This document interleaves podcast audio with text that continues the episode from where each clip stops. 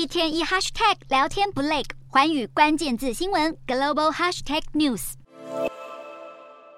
清晨天色还没全亮，北京的雍和宫却已经涌入大批民众进香祈福。即使气温寒冷，但人潮丝毫不受到影响。其中不乏许多年轻面孔。过去上香拜佛常常被视为是长辈才做的事，但这几年中国因为疫情的封锁，加上经济不景气，不少年轻人选择将寺庙视为精神的寄托。年轻人对未来充满焦虑，寺庙成为他们的精神寄托。官方数据显示，中国二零二二年的 GDP 增速为三趴，远低于五点五趴的目标。严格的风控对市场经济产生巨大影响。包括阿里巴巴、美团等大公司也挥刀裁员，二十到二十四岁的年轻人失业率更是超过二十趴，寺庙就成了前途茫茫的年轻人新的输压管道。像这座雍和宫是北京最大的藏传佛教寺院。自从一月解封之后，每天会涌入六万人。另外，许多信众不只是单纯来进香拜佛，也有许多人会来到法物流通处索求法物、法器、佛像等佛教用品。其中，雍和宫最受欢迎的是香灰手串。香灰手串号称是将香灰加进琉璃中，再经过高温淬炼而成。购买手串后，信众还可以让僧侣诵经加持。但另一方面，寺庙的高人气也让人受到商机，在淘宝上就能看到这些手串，而且价格大多要一千多台币，并不便宜。另外，有些商家甚至推出帮人线上还愿的服务，有需求才有供给。这或许也显示越来越多的中国人想要在高压的社会中寻求一份心灵寄托。